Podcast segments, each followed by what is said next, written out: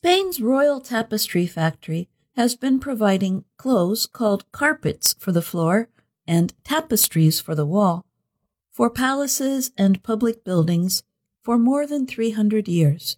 Found on a quiet street in Spain's capital, Madrid, its artisans combine long held knowledge of the work with new methods to create cloth based products.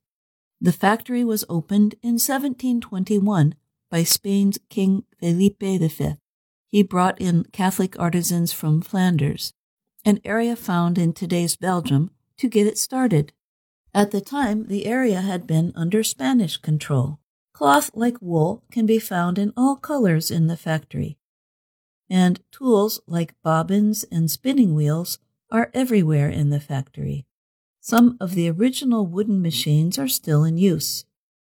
Alejandro Klecker de Elizalde is the factory's general director. Here, the only products we work with are silk, wool, jute, cotton, linen, he said. And these small leftovers that we create, the water from the dyes or the small pieces of wool, everything is recycled.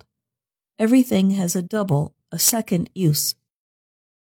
The factory also brings old pieces that have been damaged through time back to good condition, and it keeps some of the most important cloth and material records in Europe.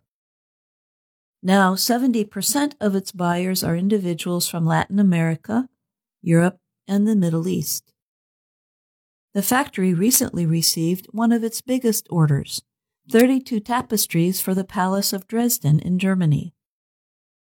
The order is worth more than $1 million, and it will provide work for up to five years, Klecker de Elizalde said.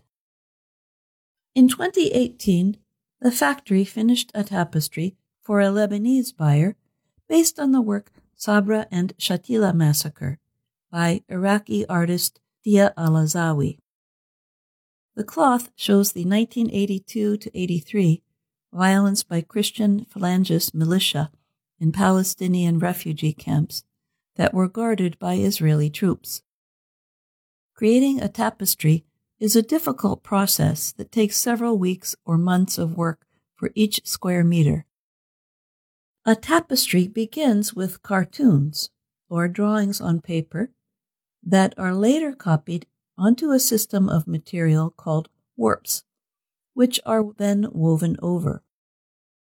One of the factory's well known cartoonists was master painter Francisco Goya, who began working there in 1780. Some of the tapestries he designed are now found in the nearby Prado Museum and Madrid's Royal Collections Gallery.